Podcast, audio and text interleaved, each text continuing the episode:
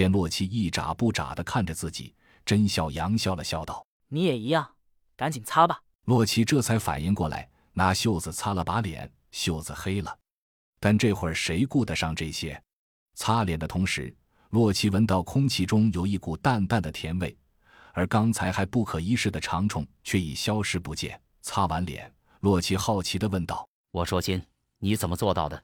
这么彻底？”甄笑阳咳嗽了两声，听声音仿佛吸进去不少土，他沙哑着声音，却十分兴奋的道：“我看这些长虫虽然体型巨大，但身体却不够结实，肯定是被病毒强行吹大的身体。所以他们的最强点，也是最弱点，就在他们的大个头上。”洛奇还是不明白，大个头不是有大智慧吗？怎么就成弱点了？但他却不吭声，只是挑了挑眉毛。示意甄笑阳继续说，甄笑阳吐了两口唾沫，才笑着继续说：“我身上还有两颗防御性手雷，我把它们捆在了一起。我怕分量还不够，就又拆了四支疫苗弹，把疫苗倒进了弹体里。在这种狭窄的空间里，防御性手雷强大的冲击波加上随之扩散的疫苗，足以杀死任何身体不够坚硬的东西。他们是被气压挤死的。所以刚才的动静够热闹吗？”说完。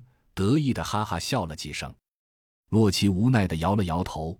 尽管他知道自己兄弟一定有办法，但却没想到这办法这么简单粗暴。但是他喜欢，就是要这种毫不留情的击溃才爽，不是吗？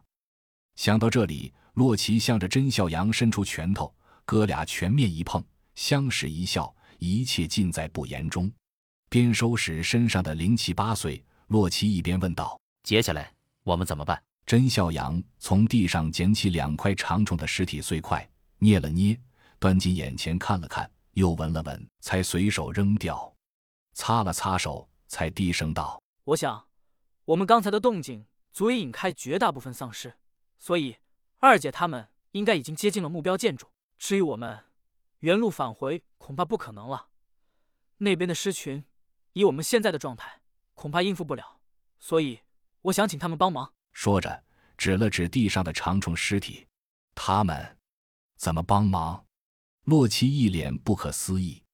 甄笑阳微微一笑，却不搭话，只是带头向着最早挂掉、最早死亡、最大的那只长虫尸体走去。